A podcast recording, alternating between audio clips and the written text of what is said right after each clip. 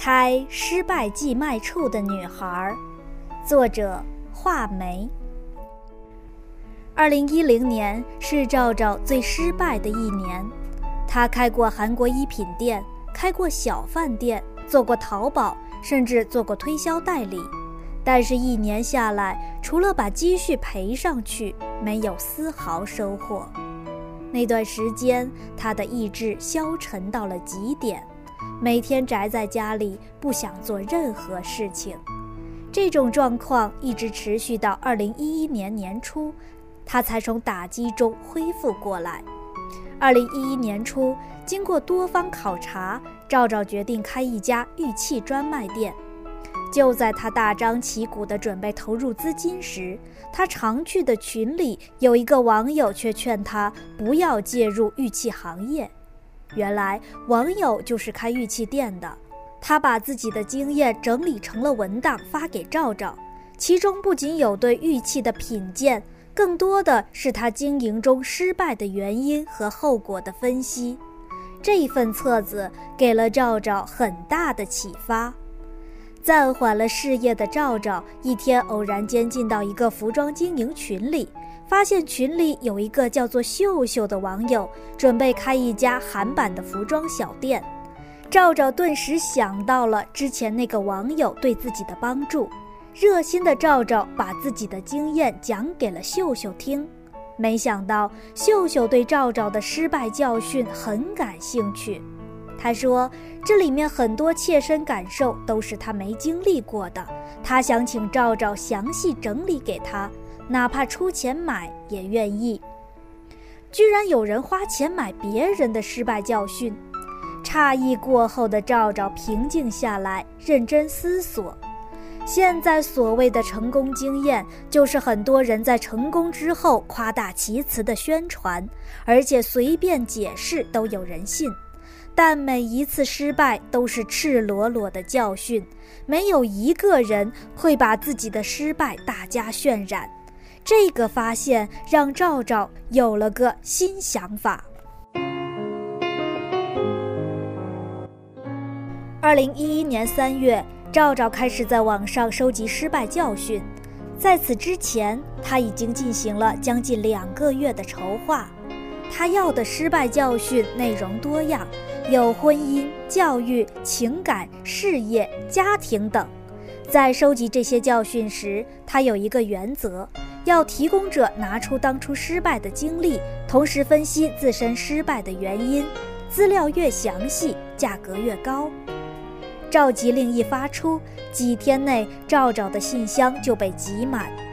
起初他欣喜若狂，但仔细看过后，心却凉了一半。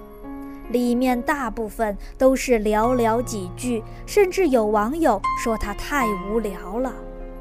赵赵给合适的教训提供者分别汇了不同的钱，于是就有网友陆续按赵赵的要求，把失败教训汇集成文档，甚至是 PPT 格式发给他。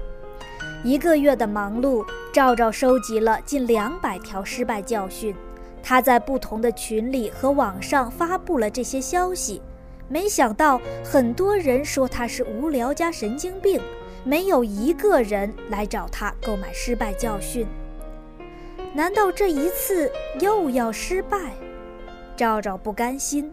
那段时间，他走过大街小巷，看到新装修的店铺，就进去和老板聊天。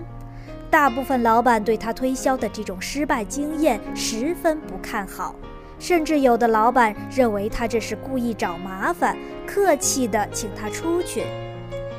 就在赵赵快要放弃时，一家新开业的小型电动车维修中心的老板打算购买关于维修行业的失败教训。兴奋的赵赵马上发布了购买令，十天不到，他收到了数份网友的失败记录。他忙了整整一夜，把上百页资料装订成册，精美包装。第二天一早就给那个老板送了过去。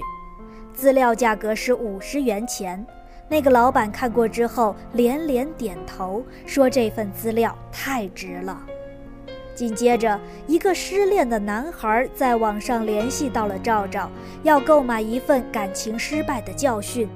问清了对方的条件之后，赵赵挑选出了一个最适合他的，以二十元钱的价格卖给了那个男孩。虽然成交了两笔生意，可是整个生意依然不见起色。怎么能让更多的人加入呢？那天偶然路过一家寄卖店，赵赵突然有了主意。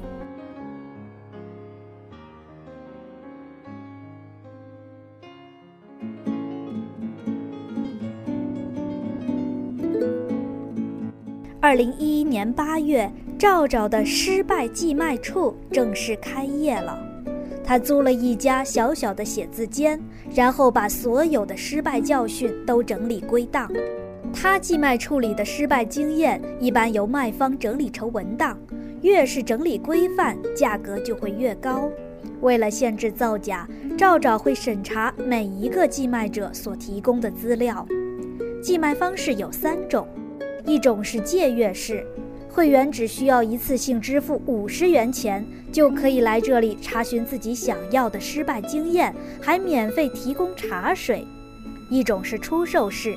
这种资料往往比较多，而且还附带许多实体性的东西，比方说服装店的失败经验，就有人给赵赵提供了衣服样品及款型，供购买教训者参考。第三种是网上售卖，电子文档带有真实的照片，能给买家良好的参考。除此之外，赵赵还给每个失败者建立了一个专属于个人的库。库里的东西可以添加及修改，这样就提高了双方的互动，使得产品更容易卖出去。开业一个月，很多人从觉得好玩到被赵赵认真整理收集的那些经验感动。他们称赞赵赵给人与人之间增添了一种新的交流方式，有人把这戏称为“挫折交流”。在寄卖的过程中，赵赵遇到了很多有趣的事情，比方说，有一个在婚姻中失败的女人，一口气买了他十本婚姻失败手册，看完之后，突然有一天找到工作室里来，把自己婚姻的失败点全部说了出来。赵赵给他整理完毕之后，他就从一个顾客变成了一个寄卖者。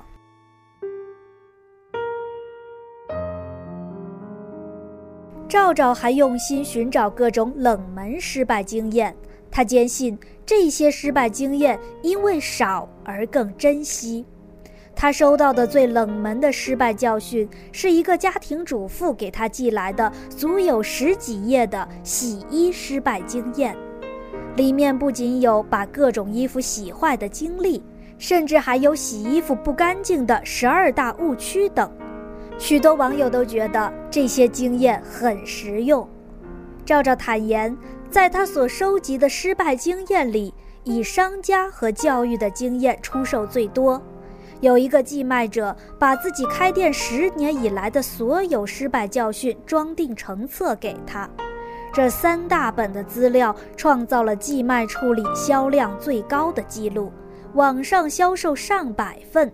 就是实体店也销出了六十多份，而寄卖者净赚了七千元。关于孩子的失败教育经验，赵赵说这是一件让他很痛心的事情。有一个妈妈，孩子犯故意伤害罪被判了两年刑。当在网上看到赵赵的寄卖处时，鼓起勇气把自己从小骄纵孩子以及对孩子的教育方式写了出来，给赵赵送了过来。